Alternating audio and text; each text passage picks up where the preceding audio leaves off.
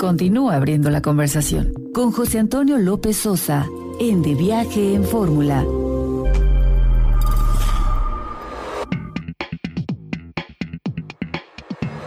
De Viaje en Fórmula con José Antonio López Sosa.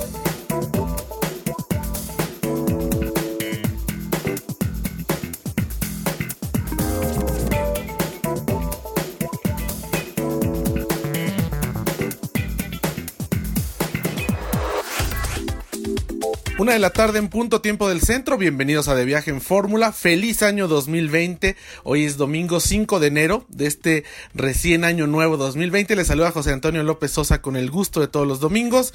Y bueno, el día de hoy queremos presentarles un programa que hicimos hace pues cerca de 8 años en estos eh, estudios aquí en la 1470 en el estudio D de Radio Fórmula Universidad. Entonces, en el programa eh, Fórmula Confidencial y su suplemento de Viaje en Fórmula Fórmula Confidencial que dieron origen a este programa de viaje en fórmula. En aquel momento, bueno, los conductores eh, Leopoldo Mendíbil y su servidor, José Antonio López Sosa, conversamos con Manuel Mejido, una leyenda del periodismo nacional. Y bueno, ayer fue el día eh, del periodista y bueno, queremos traer esta entrevista tan interesante que nos narra una parte de la historia del periodismo en México con dos grandes íconos. Por supuesto, Leopoldo Mendíbil, quien era conductor de Fórmula Confidencial junto con, con este periodista, y Manuel Mejido, también una leyenda del periodismo nacional. Pues hoy un programa que de veras es histórico, Leopoldo, el que tenemos hoy. Espero que sí, espero que sí. Uno más de los que a partir de hoy, porque nos va a seguir este, acompañando en muchas ocasiones aquí este invitado. Que bueno, em, nuestra asignatura de hoy va a ser todo el, el programa de la sección de asignaturas pendientes.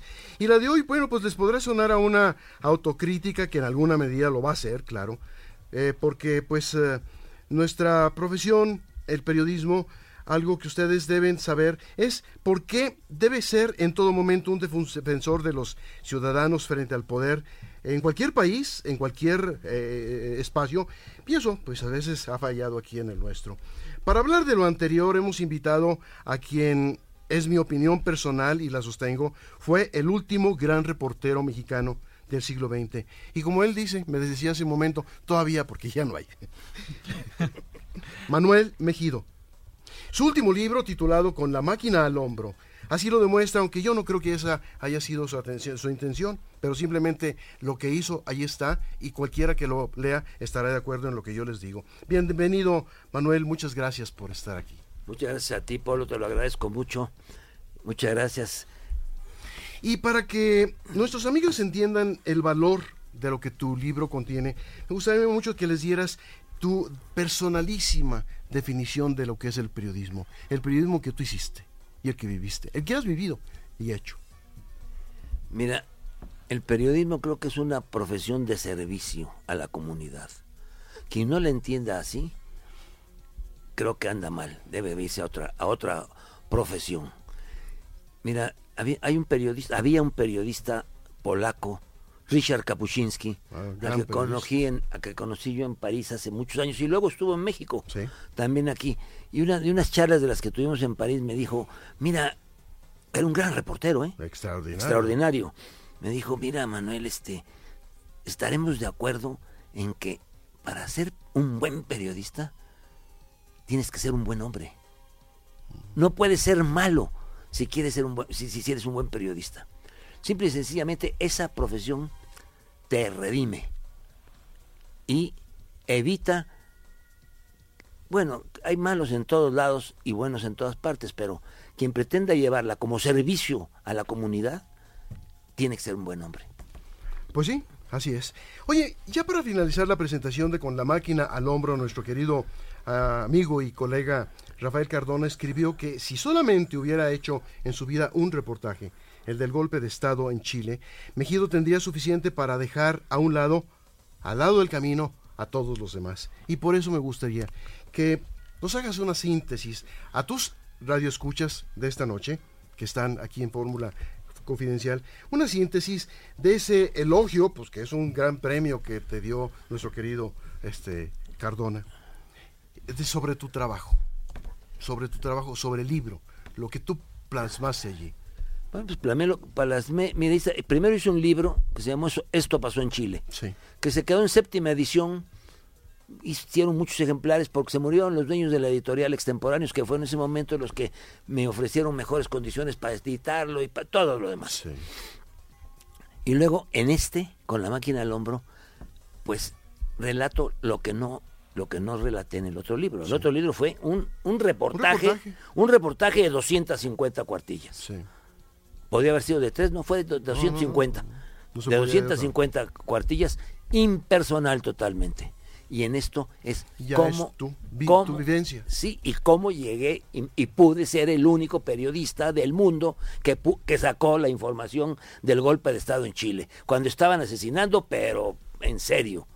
Y estaban torturando en el Estadio Nacional a todos los que consideraban ene- de- enemigos de, De de la la Junta. Militar y que profesaban otra, otra ideología fuera de la derechista de la Junta Militar.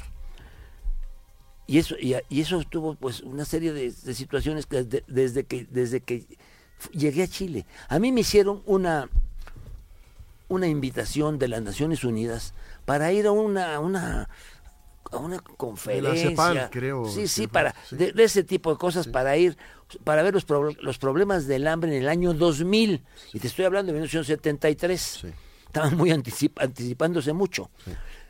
Y pues yo, yo te- no tenía muchas cosas que hacer y andaba yo por, por muchos lugares y dije, "Va, ya para ahorita, ¿para qué voy a Chile unos- a los problemas del hambre en el año 2000 si los tengo en México? Pues sí. Ahorita, en este momento los tengo en México, ¿para qué los voy a esperar para el año 2000? Total, que le llegué y le dije a- al, al director del periódico que era Cherer, y le dije, mira Julio, yo tengo este esto, yo no yo no quiero ir a esto, ahí te lo dejo, para que va- manda otro, que vaya otro.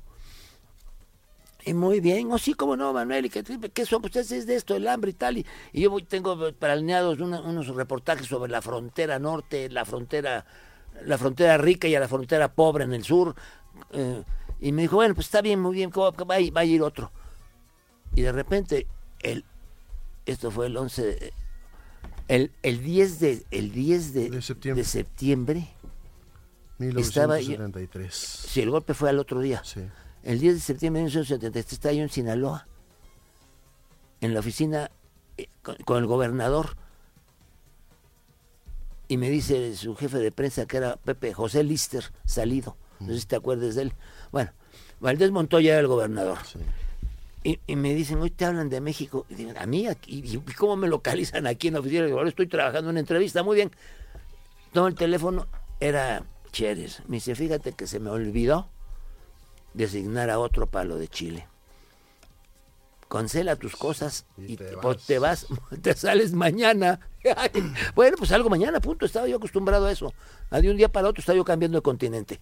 Entonces me Es salía... una máxima, Toño. Eh, un reportero sin suerte. No es está- reportero, sí. Pero una máxima también que, te voy- que yo la voy, te voy a decir cómo me fue a mí. Un reportero sin suerte no es reportero, pero un reportero que espere que le lleguen las noticias al bar. Bueno, bar puede ser que lleguen, y lleguen Pu- con- puede ser. puede ser sí, que sí. lleguen. Pero en casita, dormido. Sí, sí, sí. Pero que te llegan en la casa durmiendo, viendo la televisión, ahí no te llegan las noticias. La suerte hay que buscarla, hay que perseguirla. Si tú estás lo que, lo que yo, a mí me pasó en todos los países fue que cuando llegaba yo a un lugar, mientras no agarraba yo el control de las cosas, yo, yo hasta me enfermaba, me enfermaba, me enfermaba. Ya que tenía yo el control de las cosas, empezaba yo a girar para un lado y para otro, y si no te la, si no, si no te encuentras con la suerte, pues te falta poco porque la estás buscando. Así es, claro. Sí, bueno. Tarde que temprano te llega. Sí, regreso a Chile, entonces me fui y, en la- y llegué en, la- en el mismo avión que yo llegué, regresaba Hortensia Bussi, la, que- de Allende, sí, la esposa. la esposa de, de Allende. Y a mí me había... re- Yo, yo, me, yo rápido me puse de acuerdo con Martínez Corbalá, pero a la velocidad del rayo. Era el embajador. Era el embajador, Gonzalo Martínez Corbalá, un viejo amigo mío que quiero mucho. Y le dije, Gonzalo, voy a ir para allá y tú que tienes picaporte ahí con el presidente Allende, una entrevista. ¿Cómo no? Para mañana vas a ver que sí te la tengo. Bueno, sí era de, de Sí. Gonzalo Martínez Corbalá deficiente. ¿eh? Y con sus amigos más, por supuesto. Bueno, y con el país de México, Claro. ya nunca se portó. Arriesgó la vida, yo lo vi porque estaba a su lado. Así es. Eh, entonces, eh, estaba eso terrible. Y yo había ido leyendo Times, la revista Times, y venía este un artículo este en donde decía que estaba un poco como como la Francia de, lo- de, de María Antonieta, que le fueron a decir cuando estaba en Versalles, el pueblo tiene hambre, pues denle sí, pan, pan, denles sí. pan. Bueno, no es que no hay pan, su Sí. majestad, entonces denles pasteles. Pasteles. Sí, Sí. y eso decía en Chile, no hay pan, pero hay langosta. Mm. Denles langosta. ¿Eh? Que estaba así. Y, y así estuvieron las cosas. Y al otro día, en la mañana, ¡paz! Paz, el golpe. El golpe de Estado. Y, me voy rápido en esto. Tú me vas diciendo si me, Sí, si me sí, estoy extendiendo. Eh, lo primero que hago es dejar de todo lo que estábamos desayunando. ¿Qué había, qué había de desayunar? Un, huevo en el Hotel San Cristóbal Sheraton de lujo. Sí, un huevo y un poco de café y eso. Ya había racionamiento porque Chile es un país que tiene norte y sur. Sí. De un lado tiene los Andes y del otro lado tiene el Pacífico. Sí, así es. Entonces, bloqueaban las carreteras con unos, unos, unos, eh, unos, unos ganchos que les decían Miguelitos, que pasaba un, una- un- un autobús o que pasara por ahí, con ruedas se le ponchaban Sí. y no podía seguir. Porque eran las huelgas que le hacían Allende. Entonces, habían huelgas de taxistas también, salí yo desesperado, y en un taxi, pues no hay, hue- hay huelga, ¿cómo que hay huelga de taxistas? ¿Y, ¿Y cómo hago yo para moverme? Me quedaba el centro muy lejos para ir corriendo, regresé corriendo, ¿eh? eso sí te lo tengo que decir, pero para irme no. Entonces me acerca un hombre bien vestido así, y me dice, eh, ¿acaso busca usted un taxi, señor? Le dije, pues sí, busco quien me lleve. Permítanos hacer un corte Sí. y nos quedamos en esa parte de, la, de la narración y regresamos. Continúa abriendo la conversación con José Antonio López Sosa en De Viaje en Fórmula.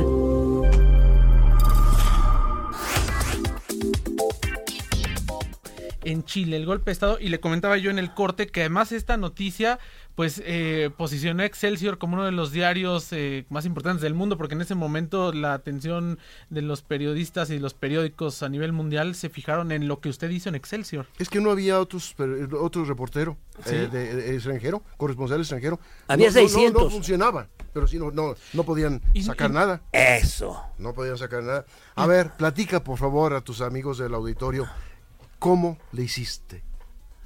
Mira, lo primero que hice fue hacer reportear, me moví por todos lados y me encontré con un periodista español, por cierto, cuyo cadáver apareció flotando, en el- flotando, sí. en, el, río Mapocho Sí, sí. eh, meses después. Este, este periodista me- tenía muy buenas relaciones con la Junta y me conseguía pases para el toque de queda. Entonces, en el toque de queda te mataban, pero si, si te- este conseguía los pases. Me los conseguía a mí y yo podía estar viendo. Los toques de queda los agarran todos los que dan un golpe para matar. Punto. Claro. Para limpiar, a- de- para limpiar el país de enemigos. Entonces, este, ¿cómo lo hice? Pues ah, trabajé como loco y corrí para todas para las agencias para allá estuve frente a la moneda en el es- ahí primero entraron primero entraron eh, los soldados luego no pudieron y entraron los tanques y como no pudieron los tanques entraron dos Hawker Hunters de- que les habían mandado a los Estados Unidos con piloto americano que bombardearon toda la moneda por arriba y no le tocaron la fachada. Así es. y después a todos a los todos a todos a todos a los los que andamos en la calle a los sótanos. Y dije yo a los sótanos y qué y ¿Y qué, qué voy a hacer? no agarré, me, me- fui corriendo y en el primer retén me agarran y les dice no que mis hijos tengo dos hijos aquí en el hotel Sheraton miren mi pasaporte llegué ayer dos hijos míos de siete años y de seis están ahí espera solos "Eh, a, ver eh, capitán sigan nomás sigan nomás y así me eché los tres retenes. Pero cómo llegué a, bueno así me eché los tres retenes llegué y me fui al Hotel San Cristóbal, ahí me encuentro en el suelo tirado con un radio a, a Carrillo Flores, a don Antonio Carrillo Flores, Ah, que era el que iba a secretario de coordinar. Hacienda. Sí, que, iba- que iba a coordinar la junta esa para los problemas del hambre y me dice, oiga, vamos a estar ma- mañana, vamos a estar en el Congreso. Y le dije, no, don Antonio, yo me, ustedes vean los programas del, del hambre del año 2000, mañana yo voy a ver los muertos de hoy, hoy. Y no, don Antonio, y me voy. Y me fui corriendo, porque ya mi coche lo había mandado con mi esposa, con Estela, que lo había mandado a la, a la residencia Tomás Moro, donde estaba Hortensia Busi. Porque Manuel, como tú, viaja a reportear con su esposa. Mm. Bueno, es que... Pero, eh, bueno, ahí sí. había 600 periodistas extranjeros Sí. que ninguno pudo sacar una sola letra. No. ¿Cómo le hiciste tú? Bueno, yo te voy a decir cómo lo hice. Total que yo escribí 40 cuartillas en la embajada, le pedí, le dije, ayúdame, voy a escribir aquí. Muy bien, pero no, no, no, no había... Lo primero que hacen los golpes de Estado es cortar las comunicaciones y aislar al país para poder matar a gusto. Entonces, pues hice mi trabajo, le dije a una señorita, que una de las que trabajaba en la embajada, le dije, tome, le doy 50 dólares pónchemelas en el Telex. En Telex ahora salen con un teléfono así de chiquito y te mandan a- por satélite. Entonces era un problema las comunicaciones.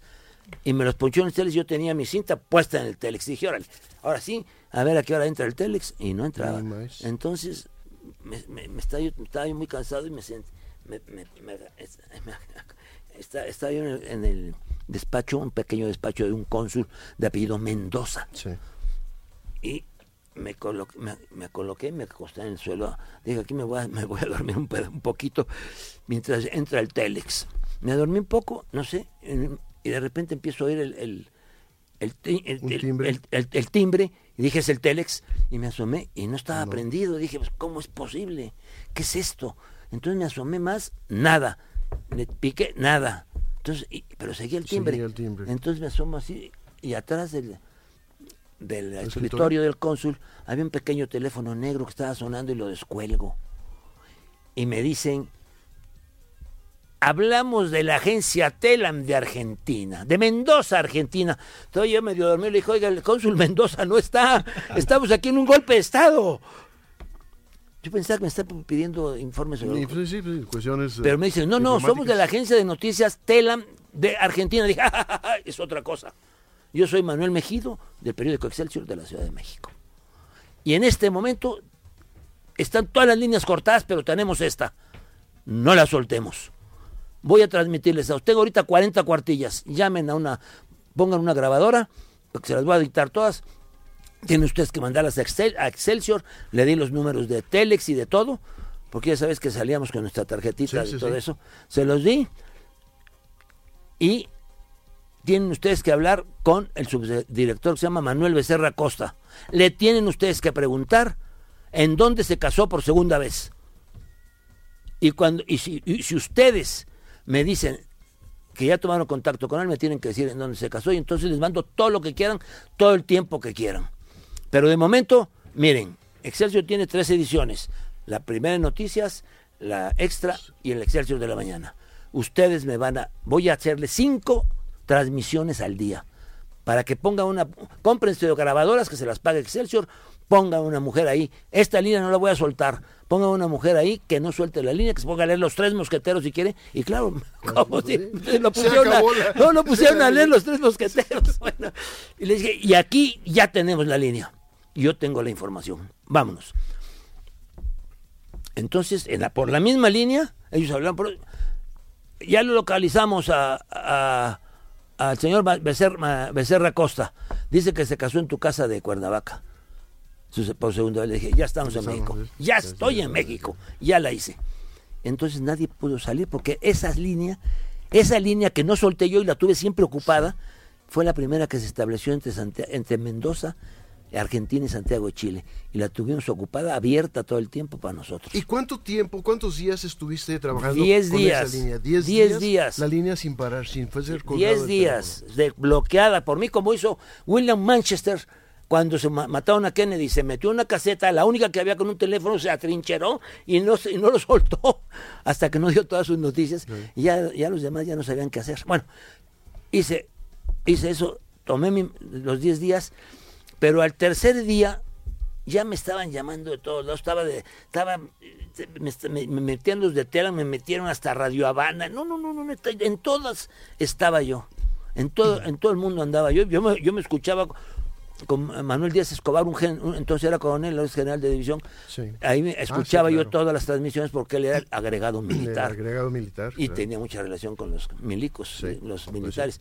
Bueno, estuve ahí y al tercer día empieza a salir el bando 17 de la Junta Militar.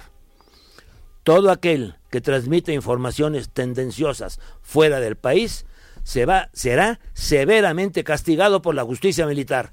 Ese severamente castigado era Muerte, ah, fusilamiento pero, sí, in ah, situ. Sí, sí, claro. pues sí. En el lugar donde te agarraban, ahí te daban.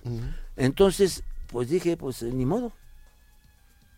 Yo seguiré con esto. Y todos mis, los compañeros periodistas, me- les hablaba yo por teléfono, ya cuando estoy en la embajada, tengo esto, tengo el otro, voy para allá. Me decían, "Ma- es- ve, escóndete, no te salgas de la embajada. Le dije, no, pues si no voy a quedarme en la embajada.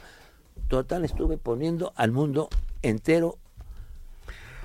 Al día, Al día. en lo que estaba sucediendo Exacto, en ese así, país. te lo he sintetizado todo. Qué bárbaro, ¿eh? Qué, qué, qué experiencia y además pues algo que, que lo consagró realmente. Oiga, ¿usted siempre pensó en ser periodista? ¿Cómo fue que decidió ser periodista? Porque con esto que nos platica se ve que es una cosa innata, ¿no? Esto de, de- de- del reporteo, pero ¿cómo fue que usted llegó al periodismo? Les voy a decir una cosa que se remonta antes de nacer. Antes de, cuatro años antes de nacer, en Tierra Blanca, Veracruz, donde yo nací, fue secuestrado mi padre. Yo sé de secuestros antes que todos estos. Sí, claro. pues. Antes de nacerse de secuestros. Fue secuestrado y las, entonces los, los secuestros se pagaban en centenarios, en oro. Fue secuestrado, 40 días, 40 noches, total, un calvario. Pagaron la, el dinero del secuestro, devolvieron a mi padre. A los 11 meses de nacido, por lo mismo, por dinero, por robarlo, por todo esto, asesinan a mi padre. Y sus amigos van y hacen ahí un juramento y bajan todos los ganaderos y de todo y matan al alcalde y a todos los que habían estado mezclados. Entonces se llevan a mi madre, fíjese qué, qué injusto. Se llevan a mi madre, una española que había llegado a México, pues porque se casó con su con mi padre, que bueno, es otra historia. Es otra historia, muy bonita. Sí. Y matan a todos y al otro día mi madre se va a Jalapa acusada de sedición. Sedición es levantar sus armas contra el ejército. Mi madre no sabía ni agarrar una pistola. Y así nos pasamos muchas cosas y yo vi mucho abuso de autoridad y dije, el- yo tengo que intervenir. Déjenos hacer un corte y seguimos con esta, con esta narrativa. Continúa abriendo la conversación con José Antonio López Sosa en De Viaje en Fórmula.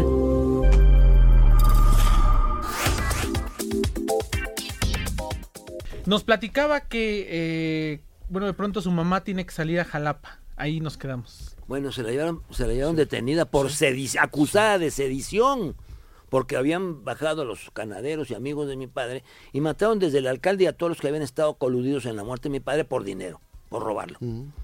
Entonces la llevan acusada a ella, que es víctima o esposa de la víctima, de sedición. Y así la pasamos muchos años, yo me acuerdo de eso. Cuando estábamos, ya nos tuvimos que salir de Tierra Blanca porque nos querían secuestrar a nosotros también. Y nos fuimos al puerto de Veracruz. Y ahí estuve hasta los 12 años, 11 años, 12, 12 años. Y, si- y- y era, y era el mismo calvario de siempre. Si no era porque se robaban fincas los, los del gobierno, y era por otras, era por- pero siempre había los mismos problemas. Entonces eso me reveló a mí contra el abuso de autoridad.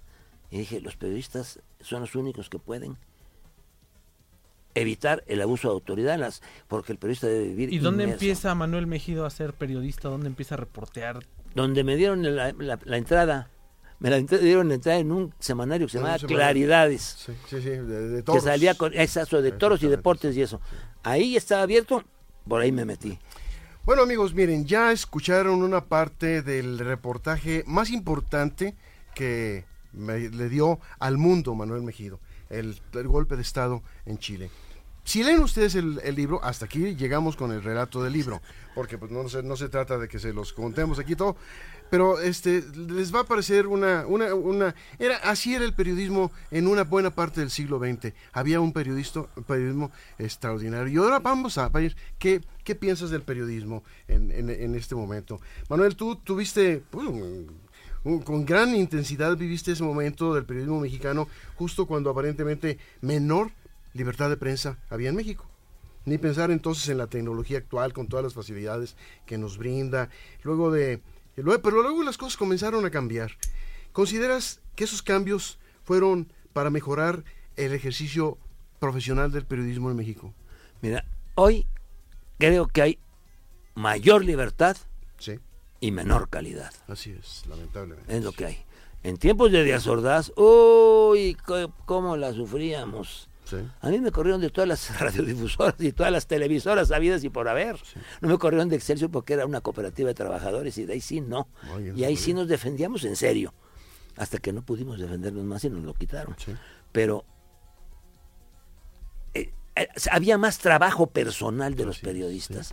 Ahora, qué bueno que yo los veo en las guerras, en las guerras a mí me tocó ver pies y, y cabezas y de todo volando a mi lado en Argelia y, y en, la, los, en la de los seis días y, y, en Chile, y por, en fin, por- me- en todos los lados me tocó ver eso y ninguna y, y, pues ninguna protección pues yo me tuve que enrolar para, la- para ir a, a la guerra de Argelia me pudo que de lo que le engagé voluntario lo que le llaman enrolado voluntario me tuve que ir haciendo una declaración de que cualquier cosa que pasara yo era soldado de la, arm- de la, del ejército de liberación nacional argelino bueno todo eso ya los veo ahora muy protegidos. Qué bueno que ahora están protegidos. No están en el frente, están a 10 kilómetros del frente, Así pero es. lo pueden reseñar.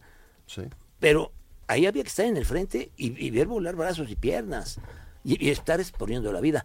Eso ya se acabó, pero también lo que, la gran diferencia que hay es que ahora llevan un teléfono de, ¿qué serán 15 centímetros, 20, no sé, y con eso te vas a la, al satélite, llegas a la redacción de tu periódico, llegas aquí a la redacción de, de Radio Fórmula. Así es. Y antes tenías que pasar por el Telex y lo primero que hacías en llegar a un lugar, al llegar a un lugar es cómo voy, Voy a a- comunicarme. así es, sí, primero sí. es asegu- era asegurar las comunicaciones. Ahora las comunicaciones las llevas en el bolsillo. Qué bueno que se están usando todos esos elementos modernos de la tecnología, pero qué malo que por, por, por el uso y abuso de esos elementos tecnológicos estén descuidando el trabajo personal del reportero. Y tú solamente estás hablando de- del reportero como corresponsal de guerra, pero en todos los demás eh, eh, eh, reportajes, entrevistas que hiciste, Sí. etcétera, etcétera, también hay la cuestión personal que ya tampoco existe. ¿no? ¿No? Pero, te- pero, pero ya, qué, qué bueno que ya se pueden comunicar.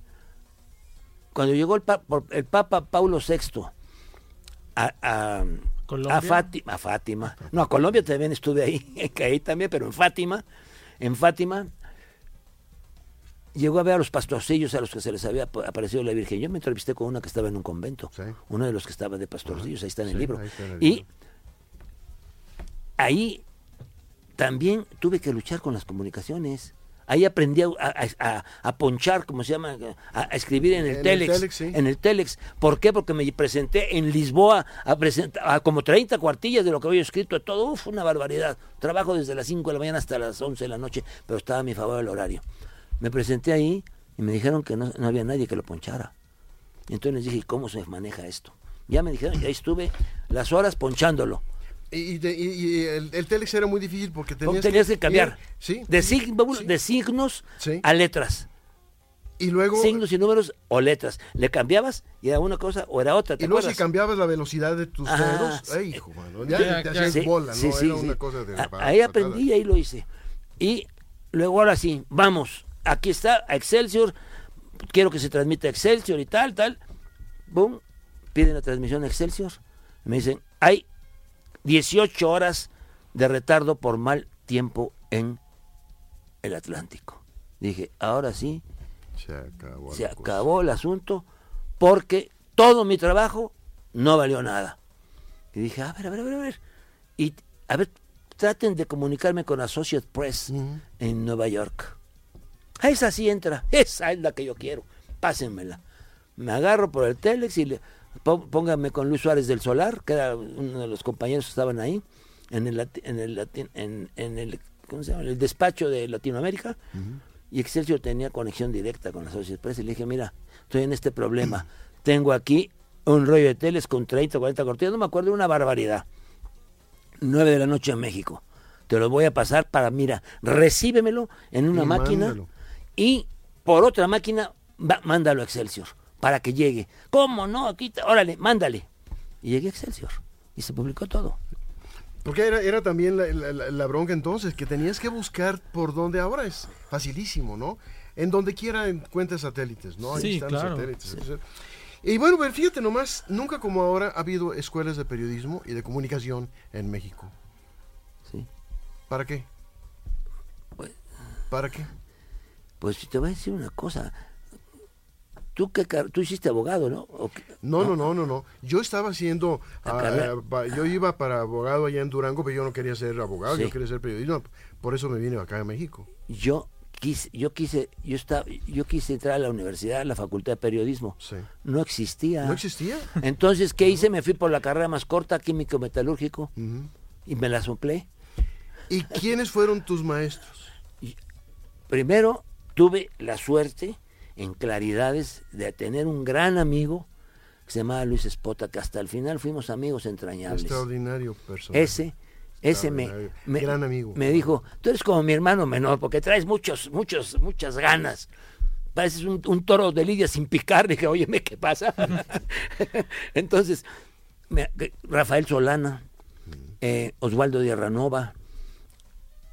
Pepe Natividad Rosales, no sé si te Sí, acuerdes. claro, sí. Es decir, todo, todo está, esto, ah, Renato Leduc que iba a entregar su colaboración, y luego nos íbamos a tomar, nos invitaba. Alvarado. Eh, Pese ya fue por Excelsior, que ya lo conocí en. Excelsior. En ese tiempo, Renato Leduc nos íbamos al Popito ahí, era un- un- un- una cervecería que vendía tacos ahí en Bucareli, nos invitaba, ahí estábamos echando, y él nos invitaba hasta la hora que él quisiera. Entonces, eso eran los sábados.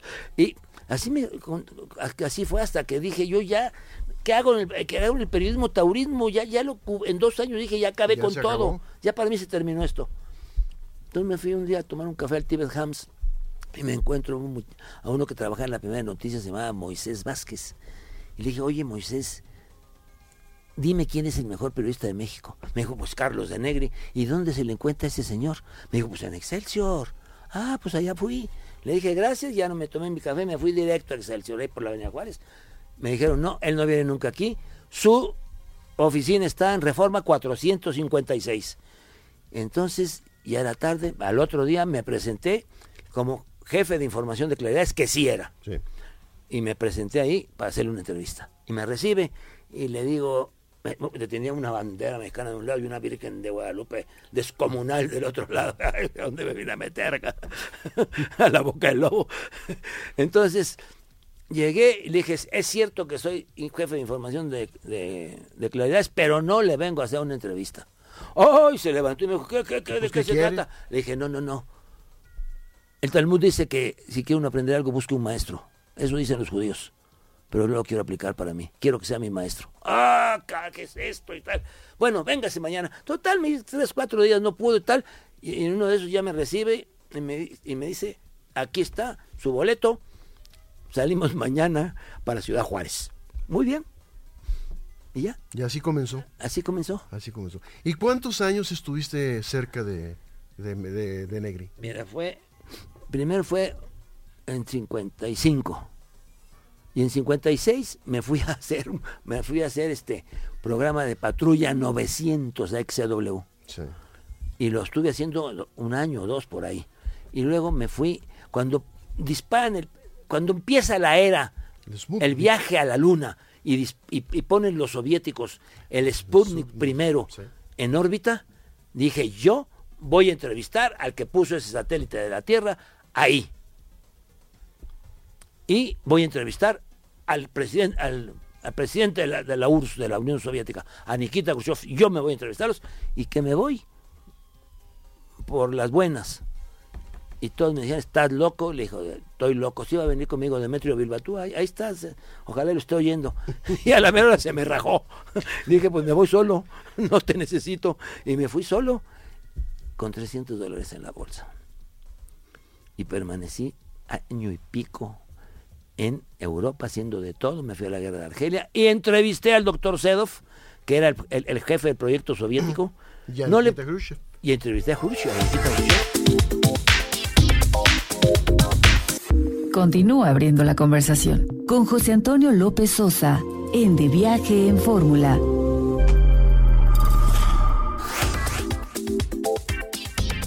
El caso de Excelsior, este golpe de, eh, al periódico Excelsior también es eh, parte de lo que Manuel Mejido vivió en carne propia y bueno, pues eh, que nos comparta un poco de... Hay de- de otra, este hay otra parte anterior a ese capítulo que tú eh, mencionas, el capítulo car- 14 de Con la máquina al, hom- al hombro, como se titula el libro que estamos a que, que- que nos estamos ocupando ahorita. Lo eh, tú- tú- ese, ese capítulo lo titulaste como Nos robamos la dirección de Scherer. Para, para. Y ocupa de la página 137 a la 153. Y a mi juicio es el más abrupto de todos los capítulos del libro. ¿Por qué lo escribiste? Y segundo, cuenta por favor a tus radioescuchas aquí a través de Fórmula Confidencial de qué se trata el capítulo 14. Se trata de que nos robamos la dirección. Pero hicimos un grupo cuyas, cu- cuya política y lo que teníamos que hacer y eso lo, no- lo- hacíamos en conjunto, pero siempre Manuel Becerra Costa Jr. era el que aportaba más porque era el más el que tenía más ideas para cómo tenía que cómo teníamos que defender Excelsior de que se lo quedaran. El Grupos que le, Otros- que le iban a hacer sí. Otros grupos que, pero que lo iban a hundir. Entonces, lo hicimos así, defendimos al director y al gerente, al director que era don Manuel Becerra Costa y al gerente que era José Jesús García, nos quedamos y luego, pues, se murió don Manuel Becerra Costa y metimos a Cherer, porque era nuestro grupo y lo metimos a él. ¿Y cómo fue? Una asamblea en donde ya sabíamos cómo manejarnos en las asambleas, copar los asientos de adelante y tener la, la votación, manejarla nosotros. En esa asamblea, para decidir que se iba a hacer la elección de nuevo director, tenía que haber, en el segundo piso de Excelsior, tenía que ponerse las, las ánforas, pues, donde se votaba, y ahí tenía que haber un, un comité nombrado por la asamblea para vigilar la elección y decir quién ganó, es decir, eh, darle el triunfo al que lo haya al que lo hubiera ganado. Por supuesto, ahí vive, Carlos Ravelo vive. Sí, claro. Lo pueden ver en el primera plana, ¿no? El club Sí, primera plana, sí, por ahí anda. Así es. A ver si estoy mintiendo. No, decidimos nombrar a Carlos Ravelo presidente del club, del, del- grupo este de las, de, de las votaciones. Un hermano suyo entró ahí también y otros que no me acuerdo. A lo mejor se acuerda Ravelo. Pero ya era esto. Vamos a tener la dirección para nosotros, punto. El director va a ser Cherer. A- a como haya lugar, como dicen los políticos ahora. ¿sí? Hágase, hágase Hágase como haya haya sido, haya sido como haya sido. Y fue así. Entonces el encargado de, de cantar los votos era el hermano de Ravelo. Uno veía, uno dudoso, Cherer, otro más para Cherer, y otro, otro, y como todos éramos, los habíamos puesto nosotros, pues ganó porque por 20 votos, o no me acuerdo. Ahí lo pongo en el, en- en el libro. Sí. Le hici- hicimos ganar con vot- esos votos a Cherer. Hicimos trampa. Y soy copartícipe de esa trampa. Pues eh, mira, qué bueno que hayas tenido el valor para publicarlo porque es es una- fácil. Yo no conocí esa historia jamás desde Nadie. 1976 cuando sucedió todo esto hasta la fecha, hasta hace mm, dos semanas cuando terminé de leer este libro. Y verdaderamente, pues mira, me da mucha pena porque para muchos eh, eh, eh, Excelsior pues fue una era un estandarte para quien nos que a los que nos, sentíamos periodistas no Eh, las luchas el periodismo que hacían la injundia la garra el, estilo el, el estar en contra del poder como se estaba pero lo que pasó es que allí adentro creció otro poder ¿verdad? Y ese poder pues eh, se, se enfrentó al poder del Estado y ahí vinieron todas las Mira, problemas. festivamente yo te voy a decir lo que ocurrió en Excelsior. En esos momentos, el presidente Luis Echeverría, de quien nunca me he arrepentido de ser su amigo, porque lo conozco desde hace muchos Sí, años sí, antes sí, de ser presidente, el presidente Echeverría se sentía el padre político de América. Y Scherer enloqueció y se sentía el padre espiritual de América. Y como América no podía tener dos padres, permítanme la palabra, un padre le dio en la madre al otro padre. Así de sencillo. Así, así fue. Así fue lamentablemente. Sí, pero ahí hubo una serie de cosas cuando re- recordamos muchos todavía cuando aquella huelga publicitaria que les hizo el, el- el empresariado mexicano y que estaba muriéndose Excelsior, ¿verdad? Sí. Ahí en una ocasión era Fausto Zapata. Za- Zapata, el sec- su secretario del presidente. ¿Cómo, cómo, cómo lo vamos a- No, eh, todavía todavía, todavía. tenemos. eh. Ah, sí, claro. Sí, todavía tenemos tiempo. Eh, en alguna ocasión, bueno, cuando estaba esta situación, yo recibí allí algunas informaciones muy, muy, muy serias, muy feas, muy fuertes. Y entonces fui con, con, con- con Fausto y le dije, oye, mira, me, entero de esto. Hay, alguien que está hablando de que el gobierno le está mandando toneladas de dinero a, a. Y entonces me dice, la, respuesta de, de Fausto fue muy sencilla. ¿Tú te sientes periodista? Bueno, pues sí, quiero ser periodista. Bueno, lo que está haciéndole a Excelsior nos duele a todos. El significado que tiene en este momento Excelsior es para todos esencial. Hay que defender Excelsior, Leopoldo. Por eso te están diciendo lo que te dicen. Lo que no metieron los empresarios y, los y la publicidad de los Estados Unidos, que la bloquearon, lo metió Echeverría. ¿Pero cómo? A través de Lotería Nacional con anuncios, a través de las... Todos los, los del gobierno Sí. abrían la boca y era nota de primera plana y se les facturaba. Así es, sí. Porque esa fue la ayuda. Esa fue la instrucción que Y dio el luego presidente. esa ayuda se la paga Scherer atacándolo en, como villano en el último en el último año de su gobierno. Lo hizo con Díaz Ordaz y nos dinamitaron Excelsior. Así es, claro. Sí. Y luego se lo hizo con Echeverría y nos lo quitaron. Es decir, un director, un capitán de barco que te lleva por un mal, por una, por, por un mal, por un mar que no es el debido y te encalla. Y ese, ese fue Cherer. Entonces nos, nos, nos fastidió a todos. A todos, a todos. Y, al periodismo le dio una, una, una, una, una descompensación brutal a partir de ese momento. Porque ya después ya, pues ya, pues sabemos todo lo que ha sucedido. A la vuelta del tiempo, eh, Manuel, y desde tu punto de vista profesional, ¿consideras que de buena fe esa decisión que tomaron ustedes, eh, que participaron en ella, ¿Cómo lo ves a la, a la- a la vuelta? Desde el punto de vista profesional, lo que ocurrió en ese Excelsior, lo que se llama el Excelsior de Scherer. que no era el de Cherer, ya tenía pues, 70 no, años cuando, sí, claro. cuando pusimos a Cherer.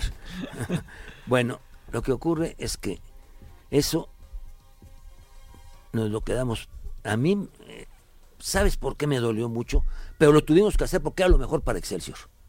Y estábamos tan enajenados y, y- y nos comportamos tan abyectamente que poníamos a Excelsior por encima de nuestras familias. Fíjate nomás Pues qué, sí, qué sí, pues desgracia. sí, Entonces, eh, lo que hicimos fue que en esa elección compitió don Víctor Velarde, un periodista y una persona de primera, un hombre honesto, honorable y un gran periodista. Bueno, les voy a decir rápidamente lo que era el Víctor Velarde. Cuando estaba ah, muriéndose Stalin, sacó en el Excelsior de la mañana, puso una cabeza que decía, José Stalin agoniza en el Kremlin. Luego, en la primera de noticias, con dos palabras, que salía a las 10, 11 de la mañana, con dos palabras, todo el mundo sabía lo que pasaba. Puso nada más en la cabeza, todavía no, todavía no qué. Todavía no se murió Ya, Stalin. sí, no, no, ¿Sí? sí, sí. Y luego con dos letras, y, y- y luego con dos letras, en la tarde, puso Ya. dos letras, puso ya. Todo el mundo sabía que se había muerto Stalin. Así es, así es. A ese fue al que le robamos la, la dirección. Pero, gran periodista. Sí, pero pues igual, gran persona. Pues sí. Pero pues lo hicimos. Y lo hicimos en beneficio del periódico. Esa es la verdad. Nos dicen por Twitter que una segunda parte con, eh, con el periodista Manuel ¿Verdad que sí? Yo sabía nos que dice, iba a pasar eh, esto. Nuestra reportera Elizabeth Este- Guzmán. Sí, seguramente lo tendremos porque qué bárbaro. Esto es como una conferencia, Leopoldo, no, no una entrevista. Es, es- es la historia, La del, historia del periodismo. periodismo, sí. La- el, el mejor momento de la historia del periodismo en México. Lamentablemente ese tiempo se terminó. Y bueno, tú lo viviste y lo hiciste, que es lo más importante. Hiciste esa historia y te hiciste a ti. Hiciste tu propia historia. Yo quisiera seguir, como nos está pidiendo, el, eh, eh, eh, me acabo de recibir un, un mensaje de Enrique Sosa, Así que uno de nuestros felicidades. reporteros. Te manda a felicitar, Ah, que te conoció en ABC Radio. En ABC Sí. Radio, sí. Pues este fue el programa especial que hemos presentado este primer domingo del año 2020, hace aproximadamente, hace aproximadamente ocho años que lo grabamos eh, eh, y lo transmitimos entonces en vivo a través de Radio Fórmula 1470 y donde eh, pues estuvieron estas dos leyendas del periodismo mexicano, Leopoldo Mendívil, y Manuel Mejido. Ambos siguen siendo periodistas en activo en diferentes espacios. Y bueno, ayer fue Día del Periodista, así que quisimos presentar este pues archivo histórico que tenemos aquí a través de eh, la 1470 en Grupo Radio Fórmula. Y bueno, pues arrancamos este año porque además eh, el periodismo, no solamente el periodismo de viajes, como el que hacemos nosotros, periodismo turístico, el periodismo en general en su condición histórica también es una forma de viajar, una forma de viajar al pasado, una forma de ir entre los eh, entretelones de la historia, como lo pudimos hacer escuchando a Manuel Mejido a través del golpe eh, a Salvador Allende allá en Chile, a través del golpe Excelsior, a través de las coberturas que hizo en diferentes países del mundo.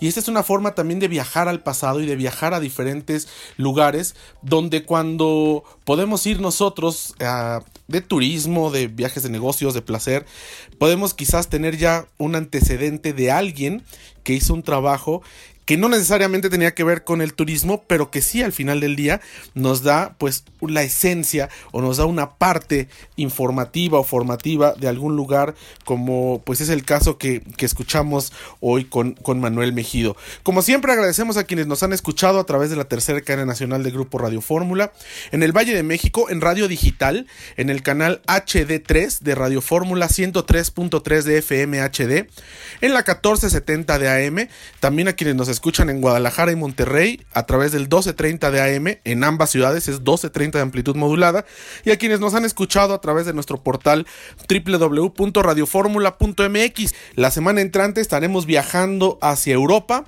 para hacer varias coberturas. Comenzaremos con Madrid Fusión, esta feria gastronómica.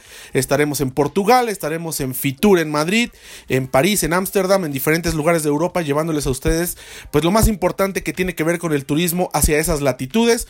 Por supuesto a través de nuestros espacios itinerario turístico, sábados 10.30 de la mañana Telefórmula, sábados 1 de la tarde Radio Fórmula 104.1 de FM y domingos como siempre a la 1 de la tarde aquí a través de la tercera cadena nacional de Grupo Fórmula. Quédese en las frecuencias de Radio Fórmula, nos escuchamos la siguiente semana.